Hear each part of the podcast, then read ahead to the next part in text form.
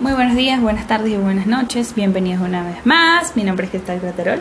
sí, Graterol. Y esto es Solos No. Recuerden, por favor, escucharnos a través de Spotify, Apple Podcast, Google Podcast, Overcast, Breakit, Radio Public, Pocket Cast, Anchor, My Turner y en cualquier otra plataforma digital estaremos allí como Solos No. También en las redes sociales, Instagram, eh, solos guion bajo o piso, no guion bajo o piso internacional. Y en Facebook como solos no. Recordándoles que a través de estas vías ustedes pueden, eh, si el Señor los empuja, si el Señor los anima a compartir testimonios de oración que pueden formar parte de nuestro repertorio en la próxima temporada de Solos No, que se llamará Solos No entre amigos. Estaremos conversando con muchos hermanos de varias naciones que mm, pues quisieran formar parte de esta mm, nueva temporada de Solos No. Y si tú el que nos escuchas quiere también formar parte de esta nueva temporada, bienvenido serás, puedes enviarnos tu testimonio. Si no quieres facilitarnos porque quieres mantener la privacidad, puedes escribirnos a estas diferentes redes sociales o a nuestro correo electrónico solosnointernacional2019 arroba gmail.com. Así es, no te quedes con las ganas, mi hermano amigo, no te quedes con las ganas de, de poder eh, apoyar este, este programa Solos No Entre Amigos. Eh, si no quieres este, que, que, sepan tu nombre, no importa, envía tu testimonio, envía lo que las cosas impactantes que Dios ha hecho en tu vida eso va a ser de mucha edificación. Ya tenemos personas que nos están enviando, nos están saludando, están ya en contacto con nosotros. Va a ser súper macro chévere, de verdad. Yo sé que esto va a ser muy, muy bueno porque estamos ya teniendo una lista de hermanos de cuales estamos orando por ellos para que el Señor los use con poder y autoridad. Es maravilloso escuchar cómo Dios se mueve en otras partes del mundo, con otro tipo de culturas, con otro tipo de hermanos queridos, porque todos somos iguales. Y a veces pensamos que solamente a nosotros nos pasan cosas maravillosas, no.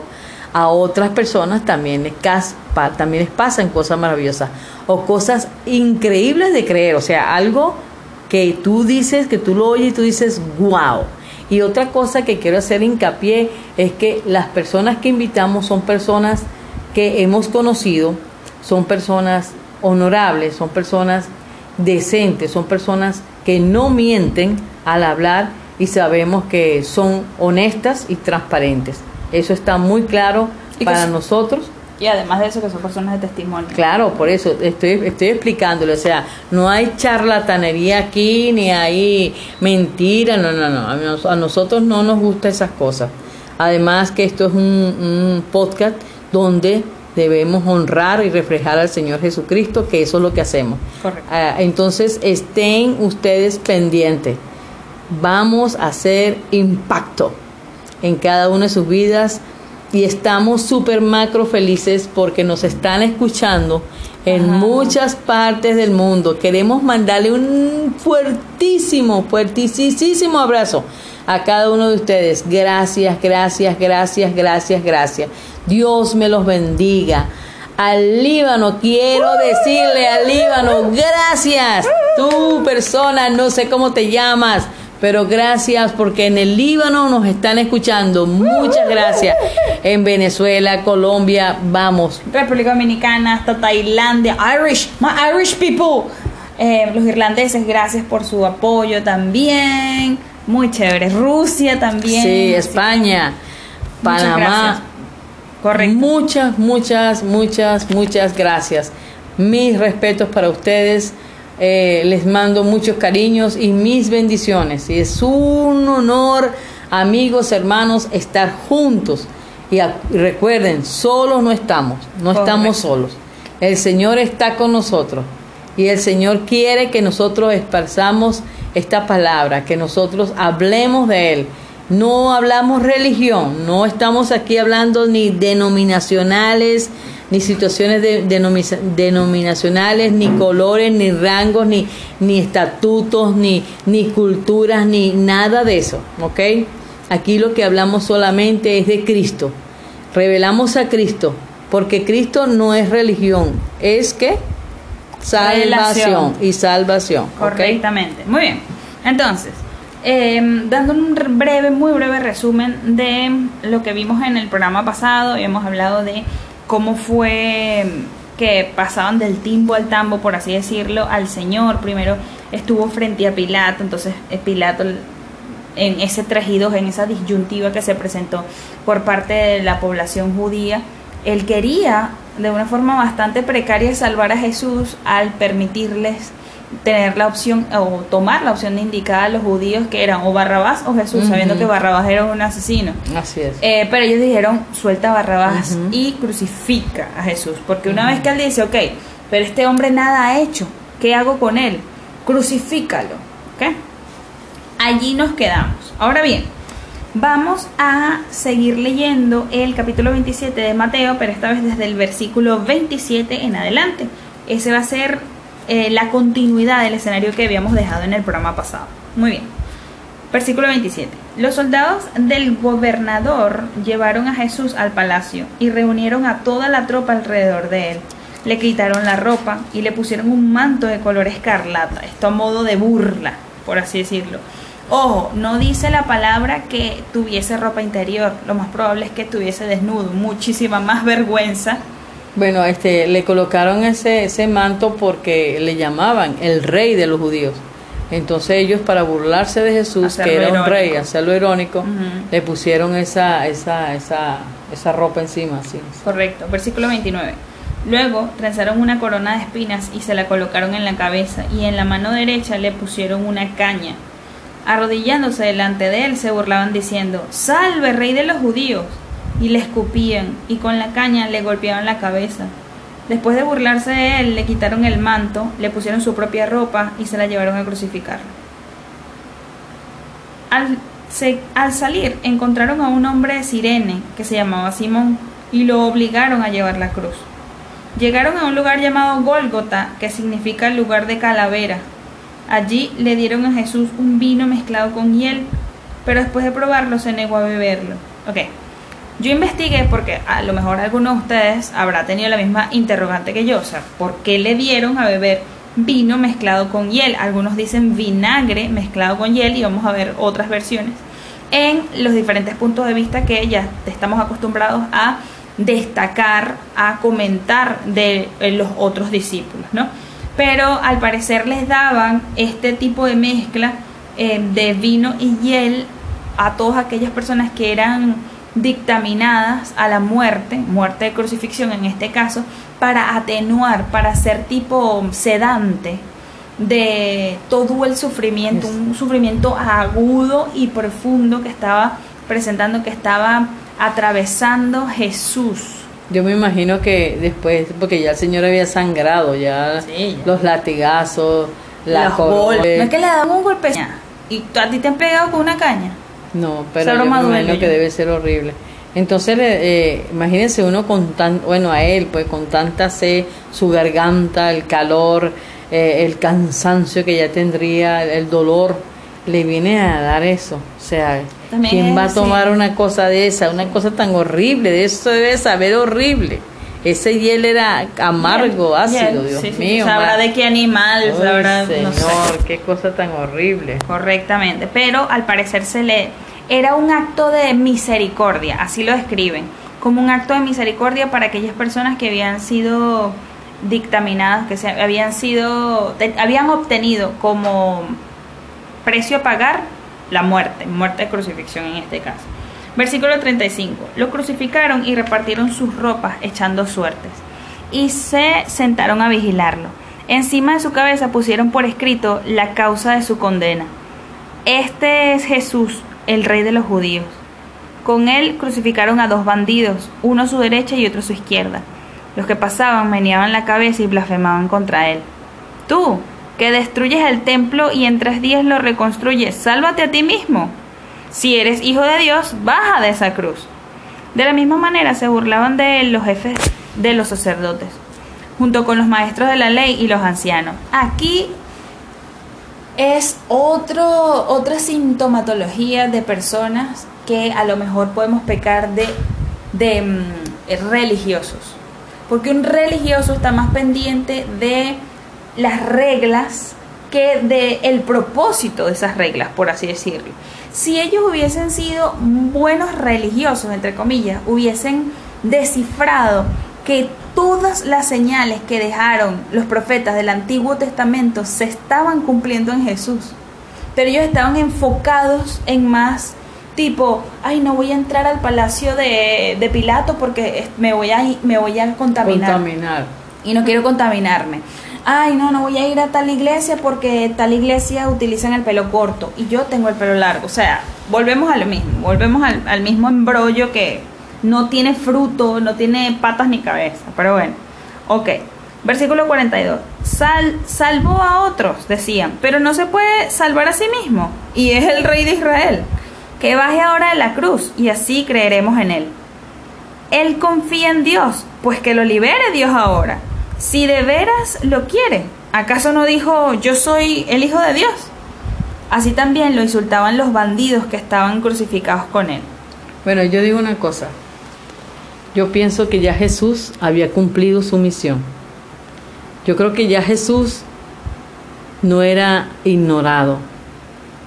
Les aseguro que esa gente ya conocía. Fíjense que dice y él no decía, él no dice que es el Hijo de Dios, o sea, la persona que dijo eso, las personas que dijeron eso, era porque lo habían ya escuchado lo que él decía. Sí, era el Hijo de Dios. Y sí, él estaba sufriendo. Y sí, había un motivo. Y sí, él decidió con su Padre tomar este punto fuerte para darnos la, la salvación de nuestra vida, nuestra vida eterna. Y sí, era el momento en que yo digo que la humanidad, digo yo la humanidad, yo, somos humanos todos, pero todos tenemos la oportunidad de conocer a Jesús. Y esta gente que se le dio la oportunidad de estar ahí. En primera, de primera En primera clase, en VIP, no lo reconocieron. Se burlaban de él. Le pasó lo mismo a Pilato, le pasó lo mismo a mucha gente. A Caifás también le pasó lo mismo. La verdad estaba ahí.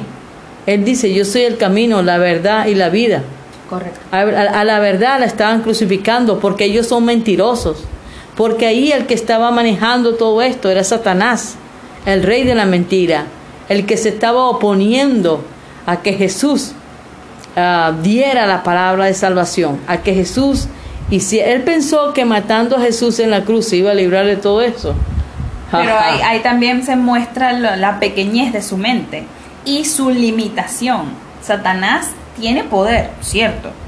¿Ilimitado? No, limitado. ¿Por qué? Lo vamos a ver, lo estamos viendo, señores. Estamos viendo que esto es no, no, o sea, se puede ver a un, Jesús eh, lastimado, sí. Pero, pero no derrotado, que es lo que yo quiero siempre enfatizar en esto. Jesús ahí no está derrotado ese es el plan. Ese es el plan que, que, tienen ellos. Correcto. El plan es, desde que nació con María, este, este es el proceso de vida que vas a llevar y vas a culminar en este punto. ¿Para qué? Para que tengas la completa victoria. Correcto. Eso lo vamos a ver después. Correctamente. Entonces, versículo 45. Desde el mediodía y hasta la media tarde, toda la tierra quedó en oscuridad. Como a las 3 de la tarde, Jesús gritó con fuerza, Eli, Eli, lama sabactani, que significa, Dios mío, Dios mío, ¿por qué me has desamparado? Cuando lo oyeron, algunos de los que estaban allí dijeron, está llamando a Elías. Al instante uno de ellos corrió en busca de una esponja, la empapó en vinagre y la puso en una caña y se la ofreció a Jesús para que bebiera. Los demás decían, déjalo, a ver si viene Elías a salvarlo. Entonces Versículo 50. Jesús volvió a gritar con fuerza y entregó su espíritu. En ese momento la cortina del santuario del templo se rasgó en dos, de arriba hacia abajo. La tierra tembló y se partieron las rocas.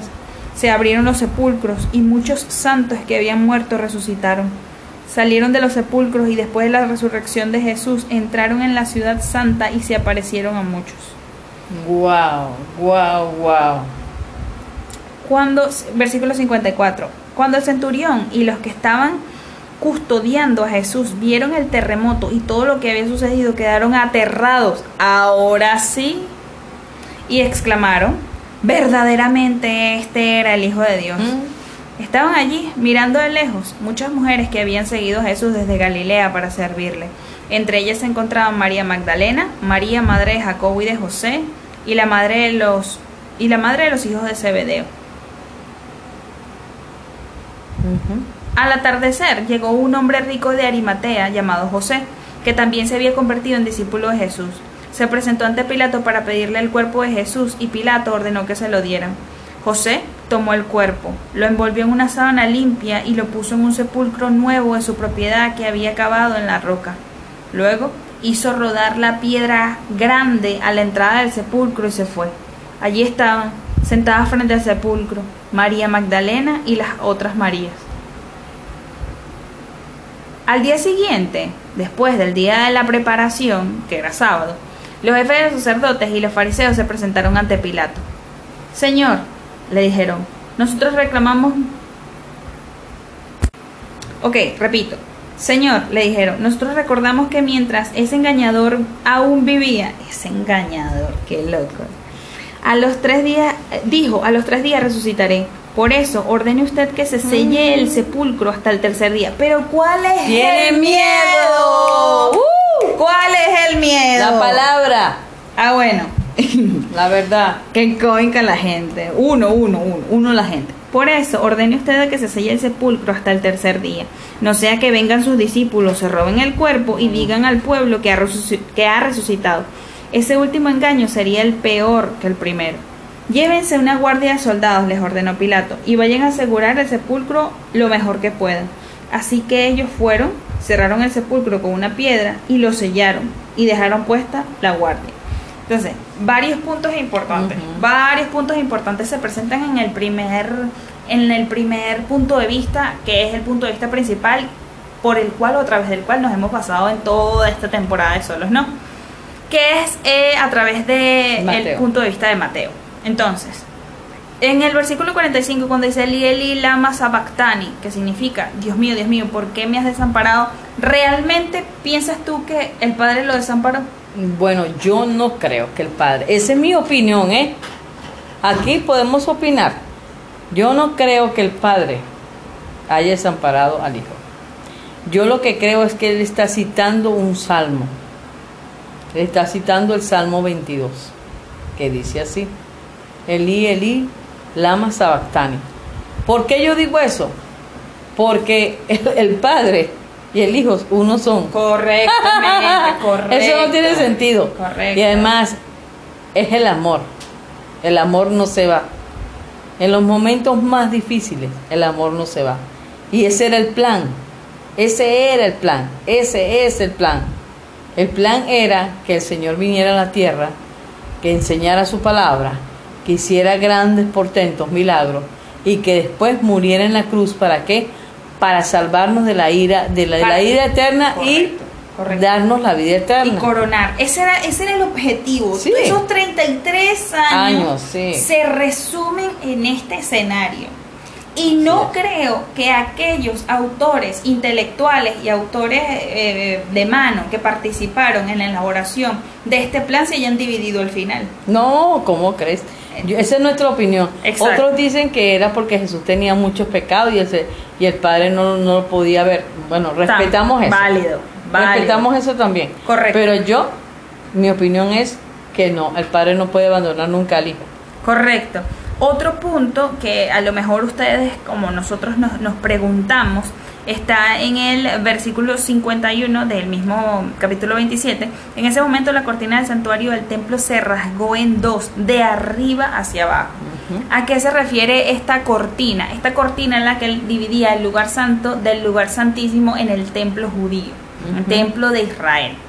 ¿Qué pasaba? Que una vez que el Señor paga ese precio, una vez que el Cordero por excelencia paga el precio por la humanidad, ya esa división entre Dios y la humanidad se rompe. ¿Y por qué el detallazo de y se rompió de arriba hacia abajo? Eran porque era de metros, no, no, realmente si ustedes quieren saber información detallada se lo, pone- se lo podemos facilitar. Ahorita no recuerdo cuántos metros de largo eran, pero les aseguro que eran más de 5 metros. Puedo, Oh, sí, puedo llegar a decir que eran 9 metros y algo. No era más, creo. Entonces, Habían escaleras, lo más probable es que sí hubiesen escaleras para la época, pero rasgar y era de cuántas pulgadas, era un grosor impresionante enorme. La cortina lo que de- tenía esa cortina. La cortina que dividía el santuario era enorme. pesada, pesada de lo grueso que era. Entonces, de que alguien hubiese rasgado esa cortina pesada y súper larga de arriba hacia abajo era algo suma y únicamente celestial. Era algo divino, era algo de, como dijo él, ya, consumado es, ya está pago, ya no hay división, ya pueden presentarse confiadamente, como dice la palabra, nos podemos presentar confiadamente ante ese trono, ante ese lugar santísimo. ¿Por qué?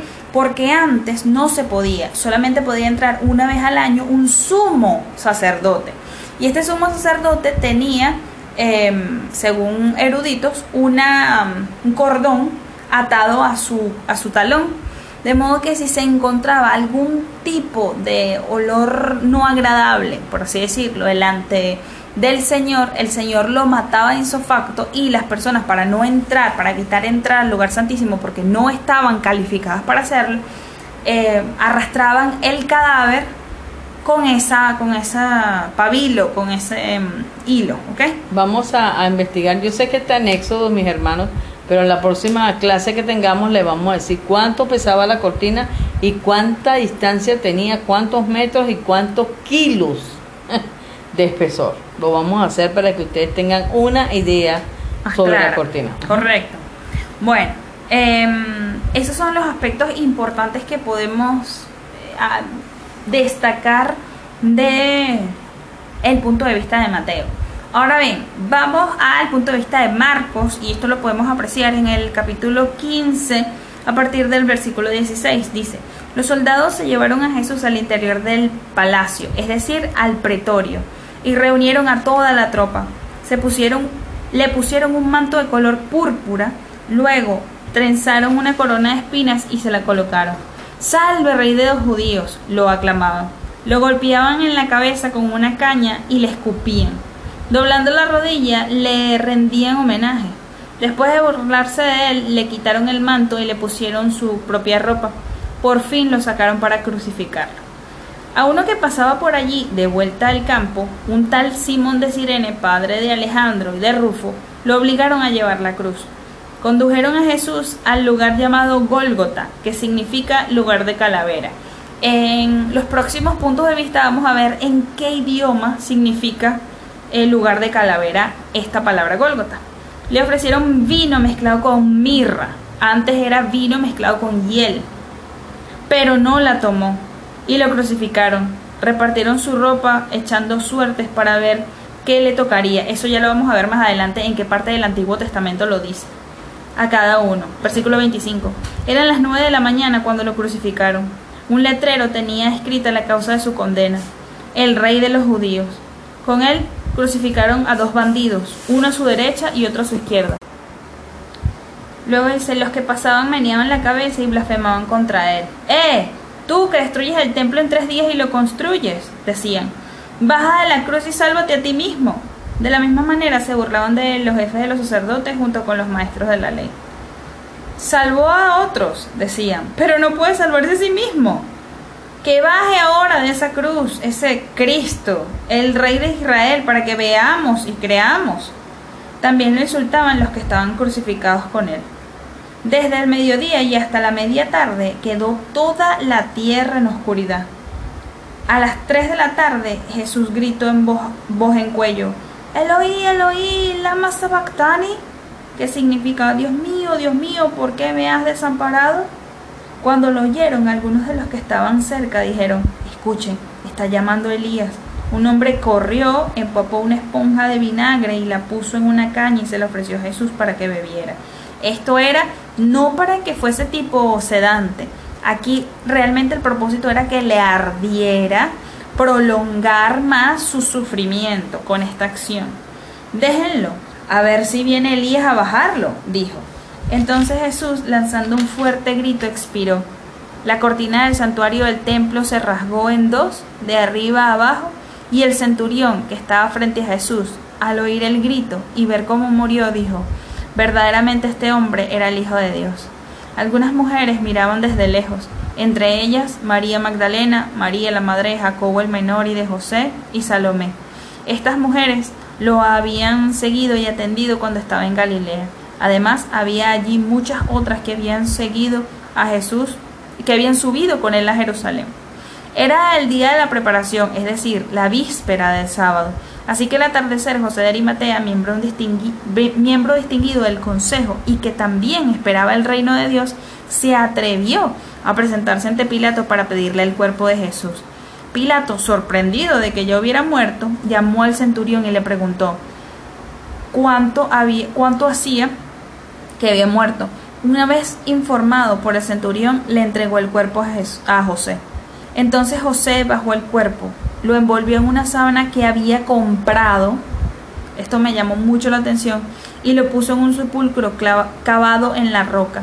Luego hizo rodar una piedra a la entrada del sepulcro. María Magdalena y María, la madre de José, vieron dónde lo pusieron.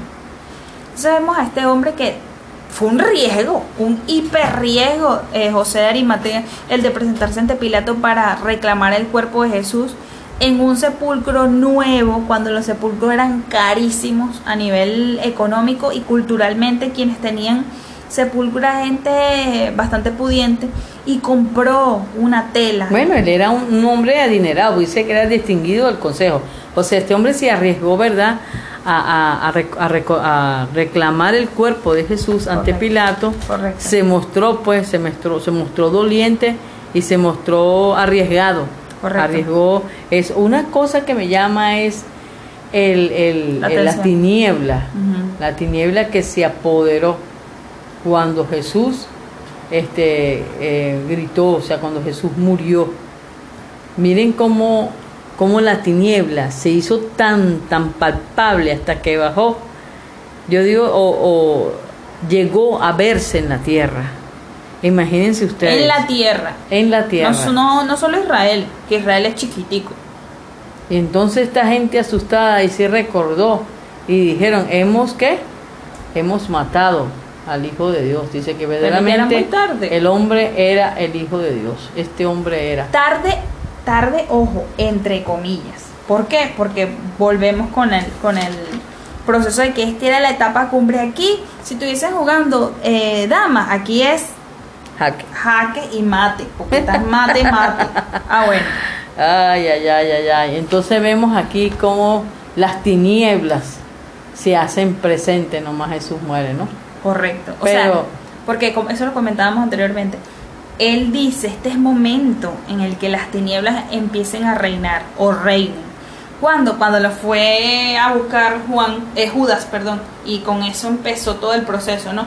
Ahora, aquí podemos em, ingerir, y obviamente repetimos, en nuestra opinión, de que esa, esa mm, oscuridad espiritual trascendió entre comillas, por así decirlo, el plano real y ya era palpable en este punto cumbre del proceso del plan majestuoso del Señor.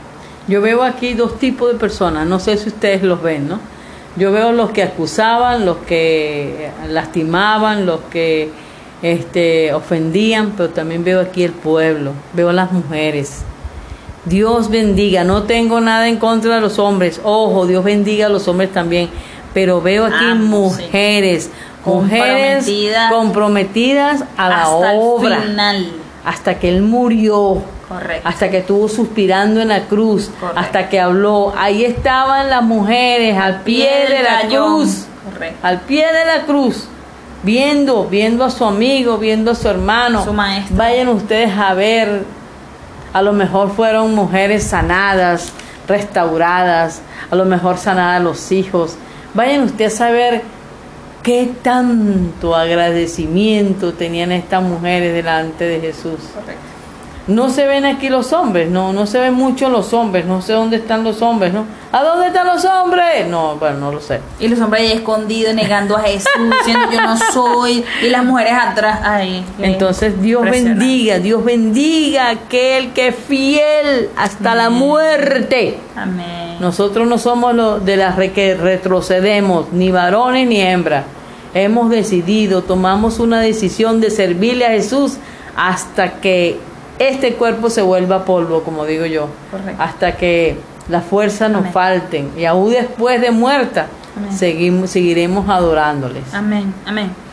Ahora bien, vamos a ver este escenario a través de la perspectiva de Lucas y esto lo podemos apreciar en el capítulo 23 a partir del versículo 26 y dice, cuando se lo llevaban echaron mano de un tal Simón de Sirene que volvía a del campo y le cargaron la cruz para que la llevara detrás de Jesús.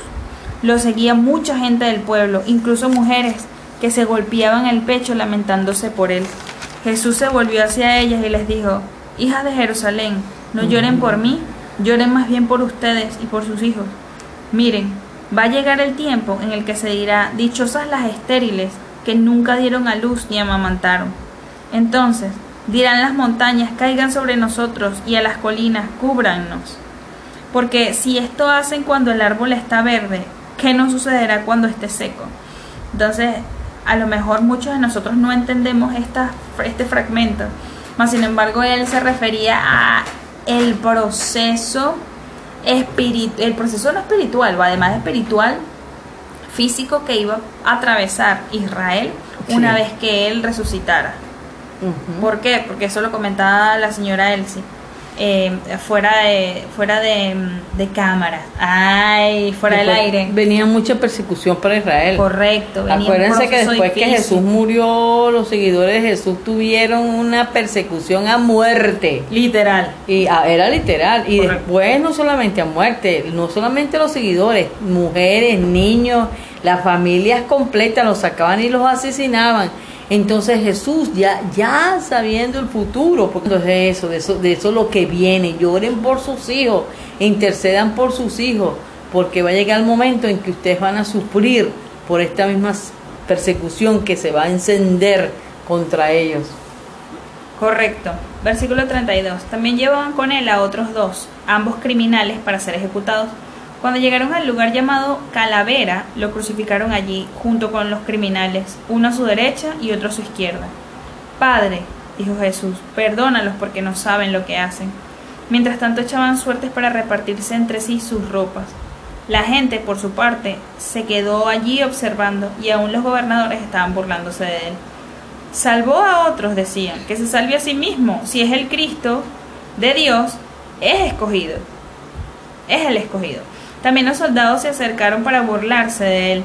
Le ofrecieron vinagre y le dijeron, si eres el rey de los judíos, sálvate a ti mismo. Resulta que había sobre él un letrero que decía, este es el rey de los judíos. Uno de los criminales allí colgado empezó a insultarlo. ¿No eres tú el Cristo? Sálvate a ti mismo y a nosotros.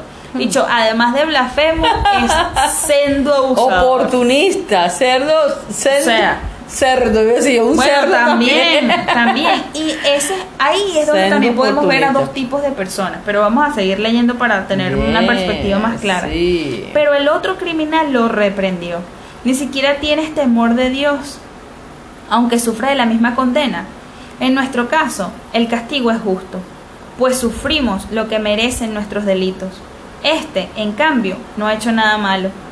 Luego dijo, Jesús, acuérdate de mí cuando vengas en tu reino. Te aseguro que hoy estarás conmigo en el paraíso, le contestó Jesús. Entonces vemos dos tipos de personas en la misma circunstancia.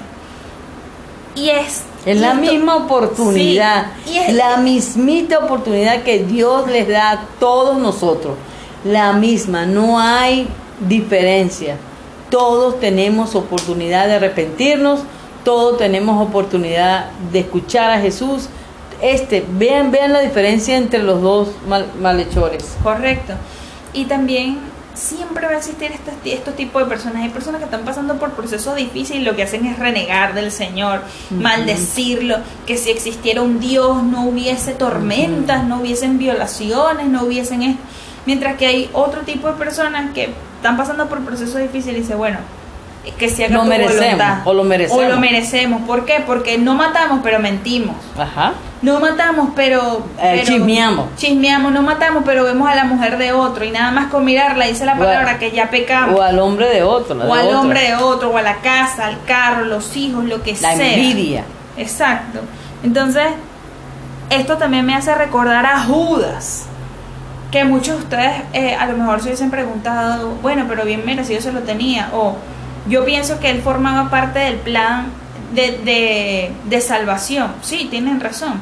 Pero si Judas hubiese actuado como el malhechor que realmente reconoció su pecado, y además de eso, y esta broma me impacta tanto, esta, esta- este fragmento, no solo reconoció su pecado, sino que creyó en la petición que le dio este tipo, creo que es el más inteligente de la historia, el más astuto de la historia. Ni Einstein, ni el otro que estaba, que, los, nada, nada, nada, ninguno de ellos es tan inteligente y astuto como este hombre. Al decir, nosotros sí somos testigos. ¿Sabes qué, Jesús? Yo cargo con esta cruz literal y estoy pegado a esta cruz, clavado a esta cruz literal porque yo lo merezco. Mas sin embargo, yo creo que si tú quieres, hoy yo estaré contigo. Acuérdate de mí cuando estés en, en el paraíso, porque yo creo que tú eres Dios. Y yo creo que tienes un paraíso. Y Jesús, Jesús, ahí mismo, le dice, te aseguro que hoy comerás conmigo en el paraíso. Esa broma me mató. Pero fíjense que como es las circunstancias que hasta en el momento de morir, mis amados, Correcto. hasta en el último momento que tenemos, tal vez no en una cruz, tal vez en nuestras camas.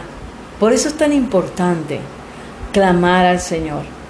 La gente dice, no, pues yo, yo ahorita no, no, no voy a estar, no voy a decidir al Señor, no lo voy a buscar, no, porque yo cuando llegue el momento, ¿cómo, so- cómo tú sabes cuándo ¿Qué es el momento? Correcto. ¿Cuándo es el O momento? sea, el momento es hoy. Sí. Hoy es el momento. Sí, hoy ¿no? es el momento que hagas una actitud inteligente. Correcto. Hoy es el momento que seas tú- astuto, seas astuto. Sí, que le digas, Señor, mira, yo he mentido, yo he buceado a la mujer de otro. Bucear mira, es codiciar. Mira, Señor, yo he, yo me he visto uno- unos dolarcitos por ahí, mire, me lo he agarrado, me lo he metido al bolsillo. Eso se llama robo. O sea, no tenemos excusas delante de Dios. Correcto. Y hoy es tu tiempo, hoy es tu momento, así como el hombre en, en la cruz. Los dos tuvieron la oportunidad, pero uno él se humilló, humilló a Jesucristo y se hizo, se hizo gracioso él. El otro dijo, esta es mi oportunidad, yo la voy a tomar. Se arrepintió de sus pecados, dijo, yo lo reconozco, yo, yo he fallado, ¿vale? Yo por eso estoy aquí en la cruz. A lo mejor eran ladrones, asesinos, quién sabe qué carrizo hicieron ellos. Correcto. Pero él dijo, él es inocente. O sea, también es otra cosa que reconoció. Porque si vamos a ver, ahí estaban los tres ladrones.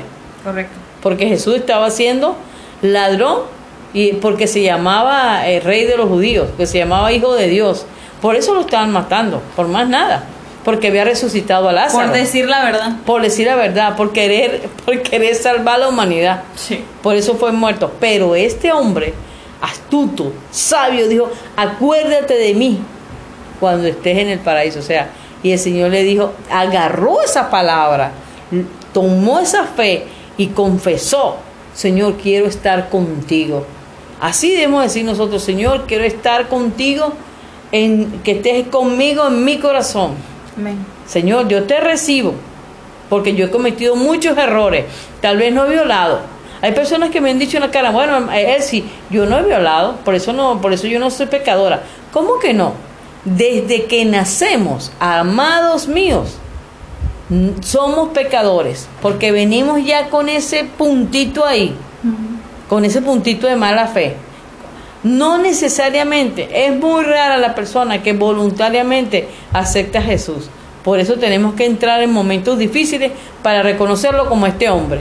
En un momento muy difícil. Correcto. Pero él tuvo la oportunidad de decirle, oye, acuérdate de mí. O sea que las situaciones difíciles son también una muestra de amor para nosotros. Exactamente. Por parte del Señor. Así es. Porque es la única forma realmente, realmente, mis queridos compañeros, en el que podemos volvernos en una búsqueda genuina de corazón con el Señor. Porque Así si es. estamos bien es muy raro que uno venga, como decía un predicador, tú vas a llegar al Evangelio por alguna necesidad. Dale un, pu- un punto crítico. Y punto por algo que tú quieras. O sea, a lo mejor no estás enfermo, a lo mejor no estás en bancarrota, pero te sientes solo. Ajá. A lo mejor no te sientes solo, tienes dinero, pero Estás, enfermo. O estás vacío. Correcto, siempre hay una necesidad. Es que miren, amados y amadas, el único vacío lo puede llenar Jesús. Amén. No hay vacío más profundo y hondo que el Señor no lo pueda llenar. Amén. Amigos, amigas, si tienen vacío, dígale, Señor, tengan relación con el Señor, se hagan de Jesús su amigo íntimo. Mira, Señor, lléname, tengo esta rabia, tengo esta frustración, Señor, tengo esta enfermedad. ¿Por qué no decirle, sáname? Yo reconozco, vale, que me porté mal, que estoy mal, que me siento mal, que, que hice mal, Que pero yo necesito, Padre, que tú me perdones mis pecados. Correcto, Es casi lo mismo que le dijo el, el- el- el- chamo este, el hombre este en la cruz. correcto. Él apeló a la gracia de Dios, a su amor, ¿vale? Y mira, el Señor que le dijo, de Te cierto, aseguro Ajá. que hoy estarás conmigo en el paraíso. wow, ese la sacó de honrón, Él de dijo, verdad. mire, el final, otro final coronado de un, chiripa. Un final feliz. Correcto. Ese sí puede tener un final feliz. Versículo 44. Desde el mediodía y hasta la media tarde, toda la tierra quedó sumida en la, en la oscuridad, pues el sol se ocultó. Toda la tierra, no dicen Israel nada más, o sea que fue toda la tierra, toda. Eso fue algo espiritual. Yo no quería ahondar en esto, pero eso fue algo espiritual. Eso fue algo, debe ser terrible. Eso debe haber dado miedo. Que en ese tiempo toda la tierra quedó en oscura. O sea, ¿qué pasó con el sol? Literal, se escondió aquí dice. ¿Qué pasó con la luz? Lo que pasa es que, mira, ¡Wow! así sería la carga espiritual. Que eso fue lo que comentamos anteriormente, que había ahí de, de demonios diciendo, sí, bárbaro. coronamos, matamos al Hijo de Dios, pero es que el Hijo de Dios no muere, porque el Hijo de Dios no es carne solamente, Él se hizo carne para que nosotros entendiéramos de que Él murió por nosotros y también para pagar ese precio. Pero Él no muere porque es el Espíritu. ¿Cómo tú le vas a decir al inicio, deja de existir? O sea, ilógico, pero bueno, ok, prosigamos. Entonces, dice así. Entonces Jesús exclamó con fuerza. Ok, pues el sol se ocultó, y la cortina del santuario del templo se rasgó en dos. Versículo 46. Entonces Jesús exclamó con fuerza, Padre, en tus manos encomiendo mi espíritu. Y al decir esto, expiró. El centurión, al ver lo que había sucedido, alabó a Dios y dijo, verdaderamente este era un hombre justo. Ese fue otro a lo mejor que aprovechó Que- el sí, momento. Otro que dijo, mira, yo como que voy a coronar aquí. Así es. Toca destacar que, punto y aparte de los discípulos, de las mujeres que estaban con él, de las personas que en su vida habían creído en él, quienes creyeron fue un ladrón judío, judío, un ladrón. Un centurión. y un extranjero. O sea, los dos lunares en la cara de la religión judía. Exacto. Eres cojo, no puedes entrar. ¿Por qué? Porque no, no sabemos por qué eres cojo. Aquí tiene que entrar gente en perfecto estado. ¿Que eres prostituta? No puedes entrar. ¿Que eres extranjero? Usted entre hasta el patio. Del patio no Estás puede. hablando del templo. Ok, estoy hablando del templo. Y estoy hablando de la serie de reglas que empezaron a cargar el mensaje que el Señor tenía para su pueblo Cosa, predilecto. cosa que no era verdad. No o sea, era verdad. sí era verdad que no deberían entrar extranjeros, sí, porque habían leyes, es verdad. Pero eso no quería decir que el Señor no amaba a los extranjeros. Correcto. Eso no quería decir que el Señor no amaba a los, a los cojos, por ejemplo, a los sordos, a los ciegos. De hecho, vamos, Él hizo grandes milagros a, a cojos, a ciegos, a sordos, a mudos. O sea, el Señor es, y este hombre, este, este hombre, espero en Dios que se haya arrepentido y haya reconocido a Jesús Y ahí lo estaba reconociendo. como Dios, buenísimo. Entonces, entonces fue otro más que tuvo un final feliz. Correcto.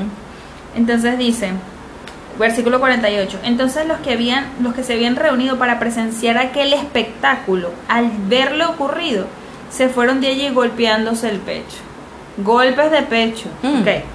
Golpe de pecho, pero no veo arrepentimiento, no veo eh, indicativo de que reco- reconocieron la autoridad de Jesús como lo hizo el centurión, el bicho feo que también a lo mejor lo golpeó, que ta, ta, ta. Ok, es punto. Vayan anotando allí cómo debemos, porque una cosa es que estemos en el lugar correcto, pero podemos tener la actitud incorrecta. Equivocada, exacto. Correcto. Sí, es verdad. O sea, porque el centurión tuvo una actitud incorrecta, pero después dijo, calmémonos. Este realmente era un justo, este realmente era el Hijo de Dios. El ladrón, una actitud incorrecta, pero reflexionó y en la rayita se salvó, ¿ok? Mientras que estas personas que se estaban burlando, que eran los jefes de los fariseos, que eran ta, ta, ta, ay, reconocieron, se dieron golpes de pecho, pero no se arrepintieron, no confesaron. Entonces, cuidado, ojo allí, ¿ok? Entonces, versículo 49. Pero todos los conocidos de Jesús, incluso las mujeres que lo habían seguido desde Galilea, se quedaron mirando desde lejos. Había un hombre bueno y justo llamado José, miembro del consejo, que no había estado de acuerdo con la decisión ni con la conducta de ellos. Era natural de un pueblo de Judea llamado Arimatea y esperaba el reino de Dios. Este se presentó ante Pilato y le pidió el cuerpo de Jesús. Después de bajarlo y después de bajarlo, lo envolvió en una sábana de lino y lo puso en el sepulcro cavado en la roca, en el que todavía no se había sepultado a nadie. Era el día de preparación para el sábado, que estaba a punto de comenzar. Las mujeres que habían acompañado a Jesús desde Galilea siguieron a José para, el sepul para ver el sepulcro y cómo colocaban el cuerpo. Luego volvieron a su casa y prepararon especies aromáticas y perfúmenes. Entonces descansaron el sábado conforme al mandamiento. ¿Ok? Entonces, ese es el punto de vista de Lucas. Ahora vamos a ver el punto de vista de Juan, esta vez en el capítulo 19, a partir del versículo 17. Y dice así, Jesús salió cargando su propia cruz hacia el lugar de la calavera, que en arameo, esta, esa es la lengua aramea, se llamaba Gólgota. Allí lo crucificaron y con él a otros dos, uno a cada lado, y Jesús en medio. Pilato mandó que se pusiera sobre la cruz un letrero en el que estuviera escrito Jesús de Nazaret, rey de los judíos. Anteriormente no habían especificado quién lo había mandado, quién lo había puesto. Ahora vemos el autor intelectual de ese título bastante irónico que le pusieron en la cruz. Muchos de los judíos lo leyeron porque el sitio en que crucificaron a Jesús estaba cerca de la ciudad. O sea, para que quedara claro que ellos, los, fariseos, los, los ancianos del pueblo, no sé qué, habían crucificado a Jesús y con ellos al diablo y sus secuaces, ¿no? El letrero estaba escrito en arameo, en latín y en griego, para que quedara claro. No escribas rey de los judíos, protestaron ante Pilato los jefes y los sacerdotes judíos. Era él quien se decía ser rey de los judíos. Lo que he escrito, escrito está, les contestó Pilato. Cuando los soldados crucificaron a Jesús, tomaron su manto y lo repartieron en cuatro partes, una para cada uno de ellos. Tomaron también su túnica, la cual no tenía costura, sino que era hecha de una sola pieza, tejida de arriba abajo, o sea que era cara, una túnica carita. No la dividamos, por eso, porque era cara, se dijeron unos a otros. Echemos suertes para ver a quién le toca. Así lo hicieron los soldados. Esto sucedió para que se cumpliera la escritura que dice, se repartieron entre ellos mi manto y sobre mi ropa echaron suertes. Eso lo pueden encontrar ustedes en Salmo 22, versículo 18. Junto a la cruz de Jesús estaba su madre, la hermana de su madre, María, la esposa de Cleofas, y María Magdalena. Cuando Jesús vio a su madre, Cuando Jesús vio a su madre y a, y a su lado al el discípulo, discípulo a quien él amaba, dijo a su madre, mujer, he aquí a tu hijo. Luego dijo al discípulo, "A- ahí tienes a tu madre. Y desde aquel momento ese discípulo la recibió en su casa. Aquí vemos como el Señor, las mujeres estaban al pie del cañón, estaban ahí viéndole dicen que había muchas Marías. Me llama la atención que es la madre de él, María, la hermana, dice que la hermana y su madre. María, la esposa de, de Cleofas, María Magdalena y muchas mujeres más que estaban ahí al lado de él. Pero había alguien a la orilla de María y este era un discípulo. Supuestamente este discípulo es Juan, el mismo que está escribiendo, amados y amadas. Juan era el discípulo amado, el que estaba ahí con él. Se cree, se sobreentiende o sobreentendemos nosotros, no lo dice la escritura, pero Jesús parece que no quiere dejar a María sola, ¿no? Por lo que entiendo. Cede, cede su puesto a Juan y le dice, he ahí a tu madre, madre, he ahí a tu hijo. Eso quiere decir que se entiende que entonces María a lo mejor ya era viuda, ya a lo mejor no tenía hijos eh, que la acompañaran, que la tuvieran cuidado, y me imagino que ya María estaba cansada, pues, estaba un poco más anciana. Entonces Juan, desde ahí, desde ese momento, Juan toma la responsabilidad de tener a María a su cargo.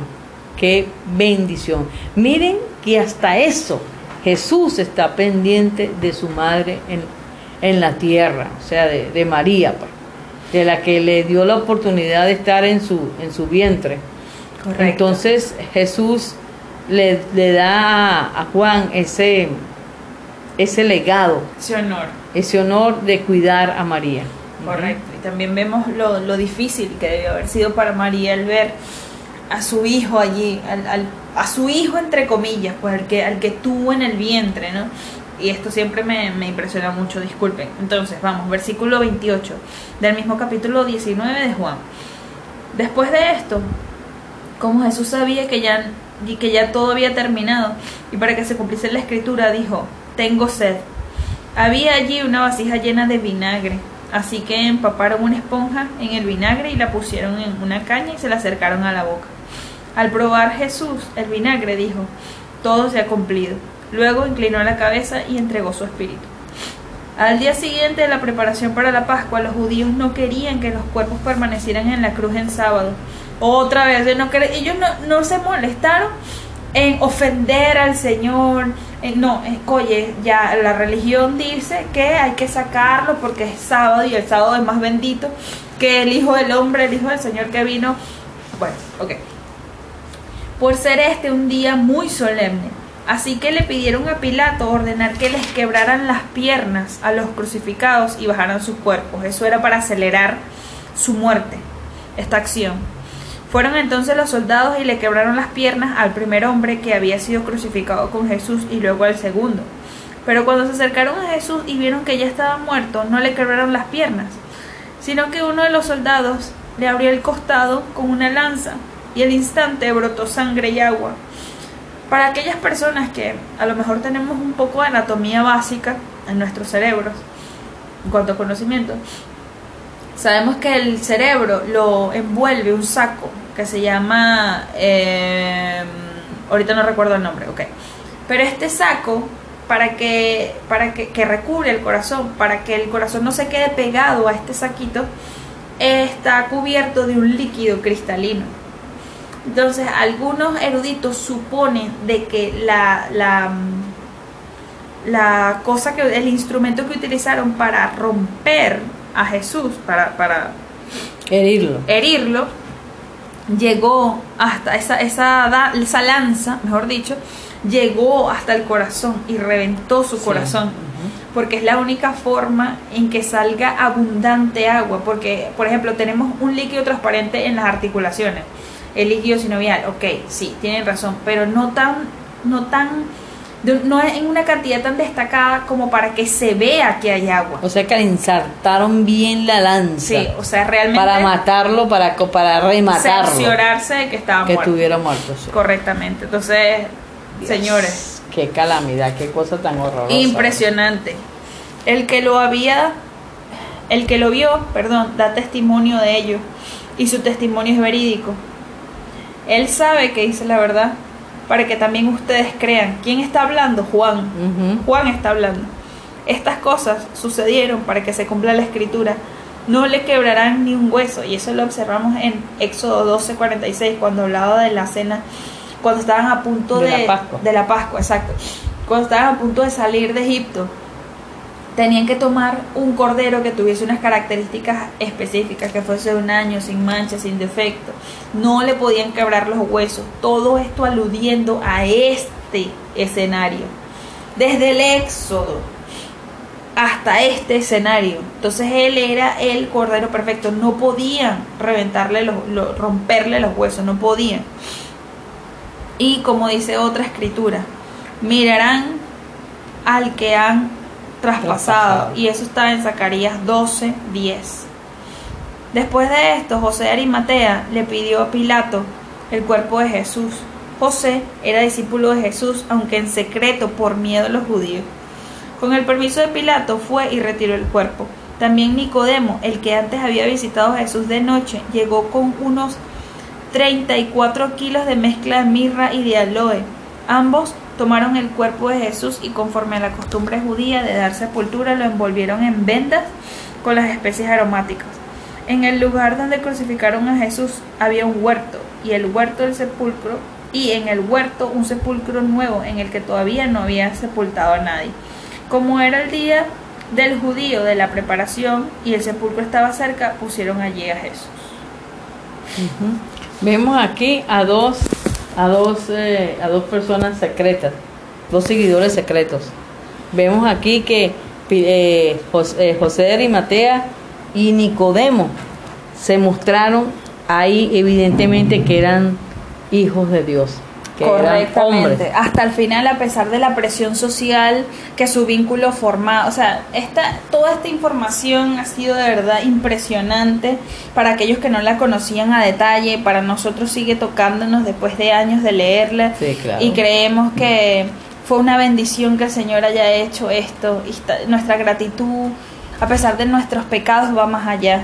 Así que les damos muchas gracias, espero realmente, esperamos que el Señor hubiese eh, tocado sus corazones como tocó los nuestros al relatar esto, al formar parte de la discusión de este tema. Y recuerden, ¡Solos no!